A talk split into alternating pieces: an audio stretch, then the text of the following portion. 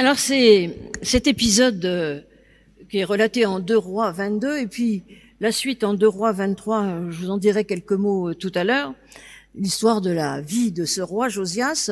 Cet épisode est assez peu connu.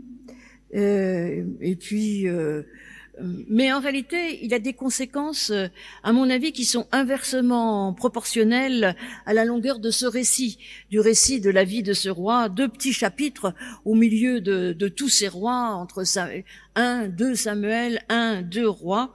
Et là, chapitre 22, vous l'avez bien entendu, on arrive à la fin euh, de l'histoire des rois de Juda.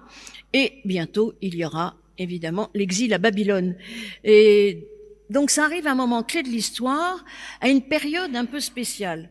Je vais vous faire un peu d'histoire. Bon, c'est pas très édifiant, mais à mon avis, pour comprendre, faut faut essayer de se remettre dans le c'est pas le contexte, mais enfin de voir le dans quel à quel moment ça intervient.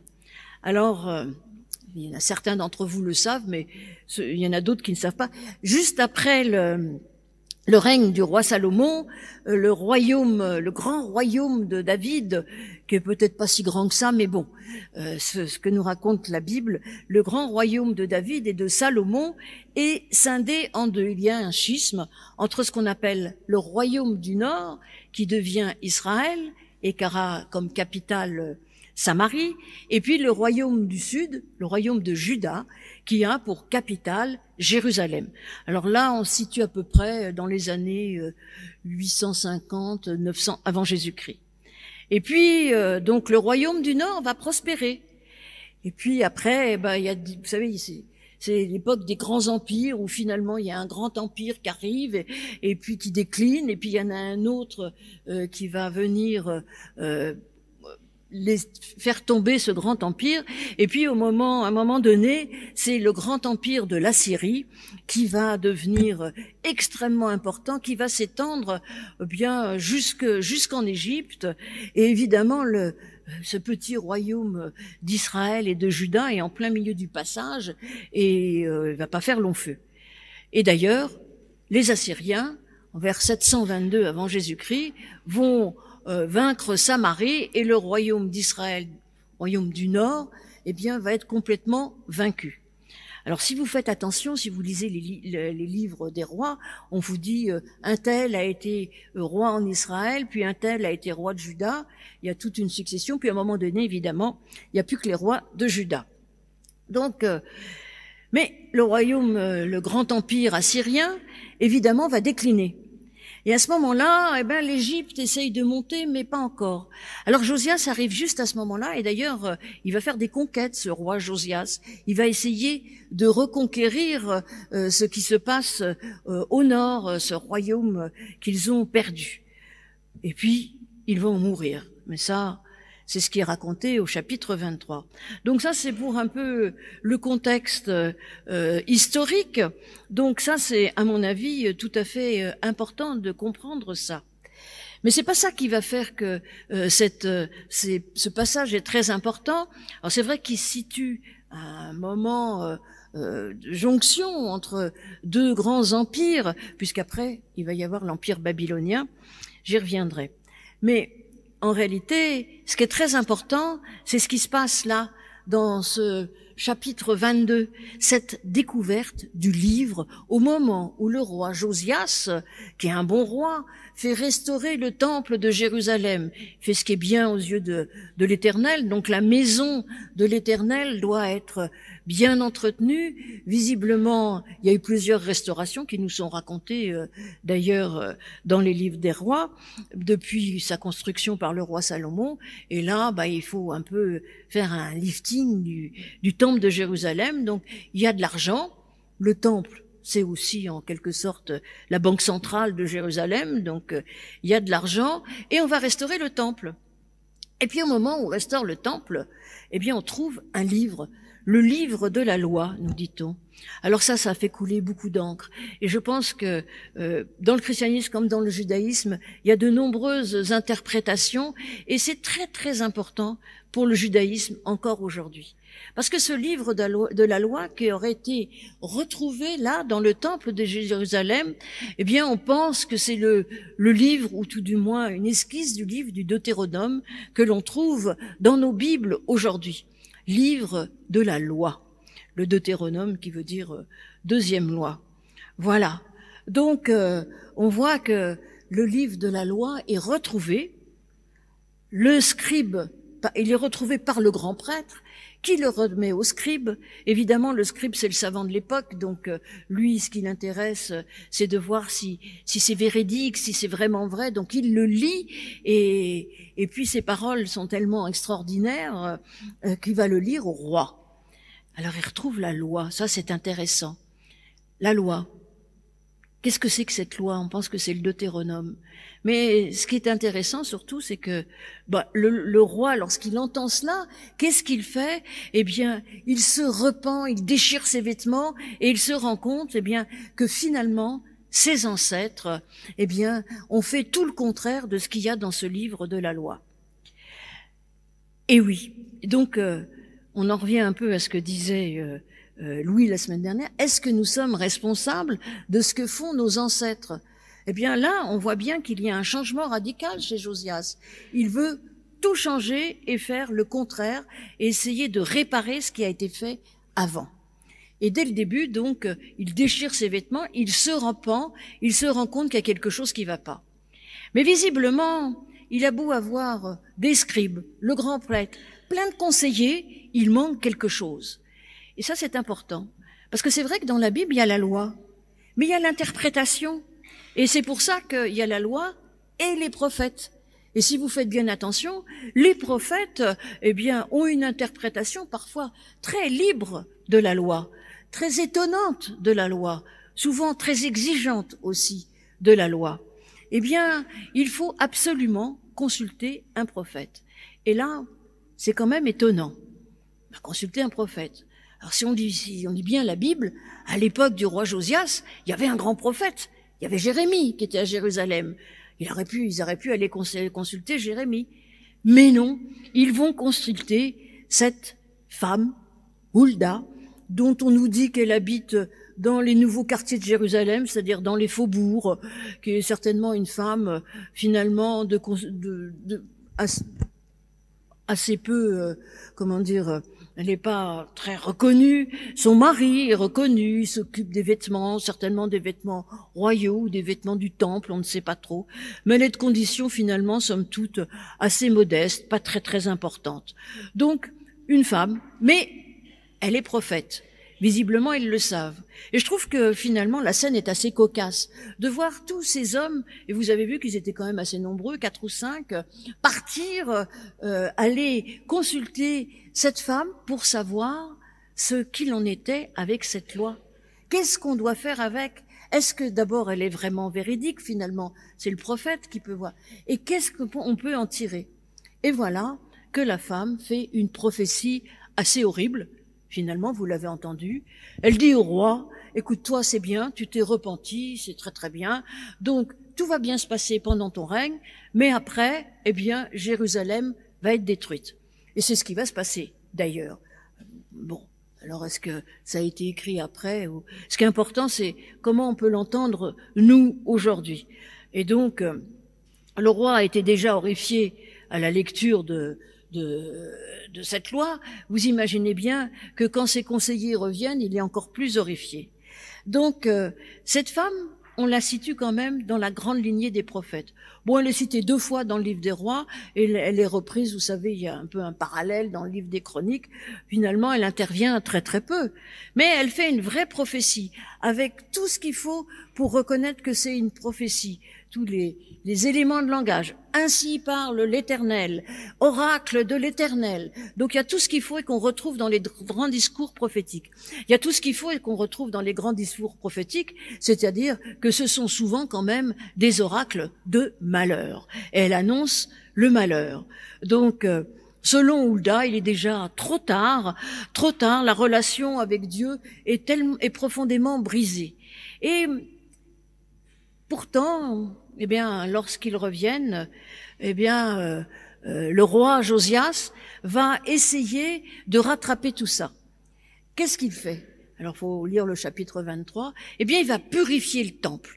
Il va sortir toutes les idoles qui ont été mises par ses ancêtres, particulièrement le roi Manassé, qui a fait rentrer une déesse, qui a fait rentrer d'autres idoles. Il fait sortir tout ça, comme, comme il rappelle que le seul Dieu d'Israël et l'éternel. C'est, il rappelle cela et c'est très important parce que il resserre complètement le monothéisme et il ex exite tous les autres dieux.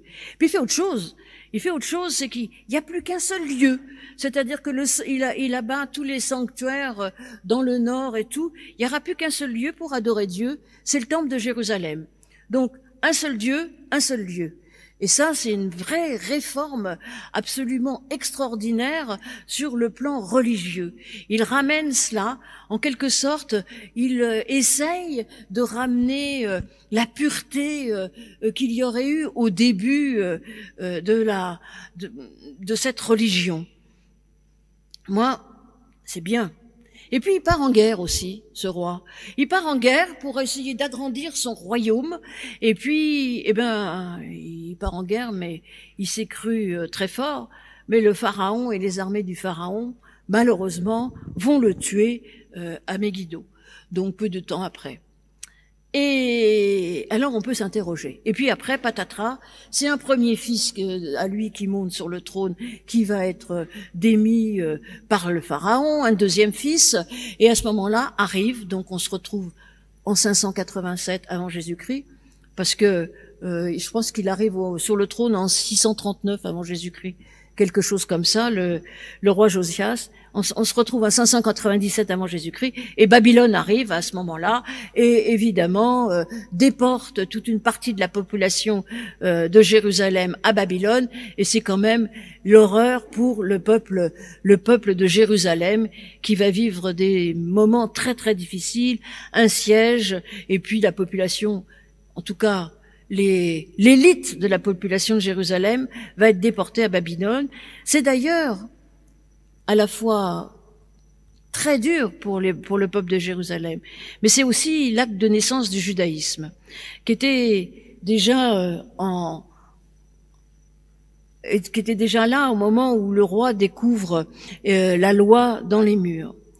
Mais je m'interroge, je m'interroge quand même parce que il a réussi, ce roi, à faire euh, retourner euh, la malédiction, en tout cas à la repousser. Mais malheureusement, il meurt. Et puis ses fils vont faire euh, ce qui est mal aux yeux de l'Éternel, comme on nous le dit. Et ça va se terminer en catastrophe. Est-ce que c'était, c'était la prophétie d'Ulda? Mais est-ce que c'était inéluctable? Je ne le crois pas. Parce qu'il y a quand même des éléments là qu'on retrouve, par exemple, dans le livre de Jonas. Vous savez, lorsque Jonas arrive et qu'il annonce la destruction de Ninive, eh ben, le roi de Ninive l'entend et lui aussi, il déchire ses vêtements et puis il se repent et ça change de nouveau euh, les, choses et Dieu décide de ne pas détruire Ninive. Alors finalement, malgré la prophétie d'Ulda, je suis persuadée que, eh bien, il y aurait pu y avoir un changement dans le dans dans ce que Dieu fait.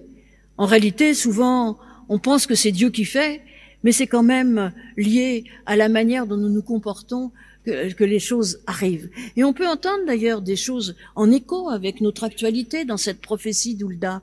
Attention, attention. Toi, ce que tu fais, c'est pas trop mal, mais ce qui va être fait après, c'est encore pire.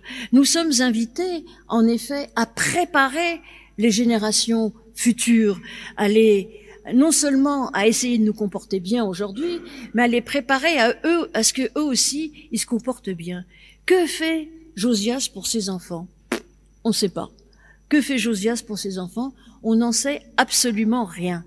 Et pourtant, vous l'avez entendu, dans le Deutéronome, il y a bien le, le, passage que je vous ai lu, qui est le cœur de la confession de foi du judaïsme, l'Éternel est le seul Dieu, il dit qu'il faut enseigner ça à ses enfants, encore et encore. Et je pense que il est très important, aujourd'hui particulièrement dans un monde quand même euh, bien euh, euh, bousculé, il est très important d'entendre les prophètes de malheur. Alors, c'est pas pour ça qu'il faut sombrer et devenir complètement accablé par ça. Je pense qu'au contraire, ces prophètes de malheur, ils doivent nous titiller et faire que, eh bien, nous, nous, nous essayons de vaincre le mal, le mal qui peut ronger notre monde, nos sociétés. Bon, je sais pas trop ce qu'il a fait avec ses fils, et puis je veux pas trop l'accabler non plus, parce que franchement, je fais pas toujours bien avec mes enfants, euh, et on fait pas toujours bien avec les autres générations. Mais par contre, il y a quelque chose qui me gêne beaucoup dans cette histoire de Josias. Même si c'est un très bon roi, Qu'est-ce qu'il fait au moment où euh, Hulda lui fait ses, lui dit euh, qu'il faut, eh bien, appliquer la loi? Il ne fait qu'une chose. Il ne fait qu'une réforme religieuse, purifier le temple, faire qu'il n'y ait plus qu'un seul lieu. En quelque sorte, moi je trouve que c'est une espèce de, de grand purificateur, mais une sorte d'ayatollah d'une religion qui, en réalité, est beaucoup plus riche que ça. Alors certes, un seul Dieu, il a évacué les anciennes, les anciennes idoles et sous. Mais la centralisation de tout sur le temple de Jérusalem, est-ce une bonne chose? Parce que c'est quand même gênant. Quelques années après, Babylone va arriver et il n'y aura plus de temple. Alors comment on fait pour prier? Comment on fait pour vivre sa foi? Où on va? Est-ce que c'est possible encore? Et je pense que le fait de se focaliser uniquement sur une réforme religieuse, eh bien, c'est complètement contraire à la loi. Parce que dans la loi, dans le Deutéronome, dans le Lévitique, dans, dans tous les livres de la loi, il y a quand même le souci du prochain. Il y a en effet l'amour de Dieu, mais il y a l'amour du prochain. Je pense qu'il est passé un peu à côté de ça. Et tous les prophètes, Ésaïe, Jérémie, Amos, vous l'avez entendu, eh bien, disent bien que le principal, c'est pas forcément le culte, le culte pur, la pureté du culte, mais c'est bien le souci de l'autre, le droit et la justice. Et je pense que ça, ça a été un peu oublié. Vouloir tout conquérir en oubliant d'appliquer le droit et la justice dans son propre pays, eh bien, c'est certainement ce qui a conduit déjà Josias à sa perte. Et puis, euh, ses enfants aussi qui savaient pas trop euh, euh, ce qu'il ce fallait faire. Et puis de toute façon, faut reconnaître qu'il y avait quand même ces puissances là à la porte. D'abord l'Égypte et puis Babylone qui va de nouveau conquérir euh, le Levant, c'est-à-dire jusqu'à l'Égypte, voire une partie de l'Égypte. Donc, je pense que Josias se trompe. Je pense qu'il s'est trompé, mais on se trompe tous. Hein, je veux dire, euh, faut essayer de voir ce qu'il y a là, non pas pour accabler Josias, mais pour voir nous ce que nous pouvons en tirer aujourd'hui. Faut pas essayer de la pureté de de, de nos de nos cultes, de notre théologie. Faut pas essayer d'avoir des dogmes qui sont absolument inébranlables, mais bien au contraire, il faut avoir cette souplesse, cette vision prophétique justement, parce que les prophètes, c'est ça aussi c'est pas que c'est pas voir, enfin c'est pas prévoir, c'est déjà voir ce qu'il y a aujourd'hui. C'est pas prédire, c'est déjà dire ce qui ne va pas aujourd'hui. Et c'est ce que fait d'ailleurs Hulda. D'ailleurs, c'est assez étonnant parce que cette petite Hulda, Hulda, ça veut dire taupe ou belette. Bon, on sait pas trop. Mais ça veut dire taupe. C'est quand même étonnant qu'une prophète, prophétesse, eh bien, ait comme nom taupe, c'est-à-dire euh, c'est bien celle, la taupe, c'est bien celle qui voit rien du tout. Donc euh, c'est quand même important d'essayer de voir justement au-delà de ce que voient nos yeux. C'est certainement il y a quelque chose de d'assez drôle et en même temps qui nous invite à réfléchir euh, sur le message d'Oulda et sur ce que c'est les prophéties et sur la manière dont nous sommes invités à interpréter cette loi. Alors, pour terminer, je voudrais dire, je m'intéresse quand même, je, voudrais revenir sur cette question. Pourquoi est-ce que on va voir Hulda et pas Jérémie, où il y a même d'autres prophètes? Pourquoi? Pourquoi à ce moment-là de fragilité, à ce moment de, bascule, on va consulter une femme? Je pense, moi, parce qu'il y a beaucoup de femmes dans la Bible, que la parole des femmes, de toute façon, est fragile. Elle est extrêmement fragile, elle n'est pas forcément écoutée. Et d'ailleurs, euh, l'apôtre Paul, euh, qui a plein de qualités en dehors, lorsqu'il parle de ceux qui ont vécu la résurrection, il commence, il dit toute une série d'hommes euh, qui étaient présents, euh, mais il parle pas des femmes, alors que les évangiles nous disent tous que c'est d'abord les femmes qui ont été témoins de la résurrection. Eh bien là, ça passe par une femme parce que sa parole est fragile et parce que Dieu prend ce risque de passer par la fragilité de nos paroles humaines. Dieu s'adresse à nous aussi par les petits, par ceux que nous ne pensons pas euh, avoir des paroles de sagesse ou des paroles qui peuvent nous parler, nous dire quelque chose. Je pense que cette fragilité, eh bien, nous invite aussi aujourd'hui à prendre en compte la parole de ceux qui sont autour de nous et qui sont fragilisés, qui sont fragiles. D'ailleurs, Dieu le dit, c'est dans, ma, c'est dans vos faiblesses que je m'accomplirai. Il y a quand même quelque chose de fort là-dedans. Et puis, il y a quelque chose aussi qui m'interpelle et qui revient d'ailleurs, qui m'a interpellé et qui vient en écho avec euh, ma critique de la réforme absolument euh, euh, énorme et finalement purifiée à ce point-là. On devient dogmatique et on devient, on s'enferme. Il n'y a plus de possibilités. C'est comme si c'était la loi était écrite dans la pierre et non pas sur nos cœurs de chair, comme le dira l'apôtre Paul, qui dit quand même des choses très bien, l'apôtre Paul. Et donc, euh, donc, en fait, cela s'oppose à. Ce, je trouve que la manière dont Josias fait les choses est tout à fait euh, finalement contraire à l'esprit de la loi et non. Il s'intéresse à la lettre et non pas à l'esprit. Mais pour euh, étayer un peu cela, c'est intéressant. Il y a deux personnes via le grand prêtre. D'ailleurs, son nom est un peu fragile en fait. C'est un peu compliqué à traduire euh, de l'hébreu. Euh, de l'hébreu. Mais il y a deux personnes qui sont importantes là-dedans. Il y a Shaphan, le scribe, qui vient lire le, texte au roi, et puis il y a Hulda, la prophétesse. Et en réalité, Shaphan, cela signifie Daman. Vous savez, Daman, c'est une espèce de, de petits pachydermes tout petits qui habitent euh, dans cet Orient ancien. Et taupe, et puis Hulda, la taupe ou la belette, mais peu importe. Ce qui est intéressant, c'est que ce sont deux animaux impurs et qui sont bien cités dans le livre du Lévitique lorsqu'on parle de l'impureté des animaux. Eh bien, malgré cela, ce sont deux personnes presque impures, puisque leur, euh, leur nom contient cette impureté, qui viennent et qui sont écoutées. Ça veut dire que, eh bien, peut-être qu'il a trop, que cette pureté recherchée n'existe pas, cette pureté originelle n'existe pas, et que la parole peut passer aussi par ceux qui sont fragiles, mais aussi par ceux que nous jugeons impurs, par ceux d'amants et taupe ou belette.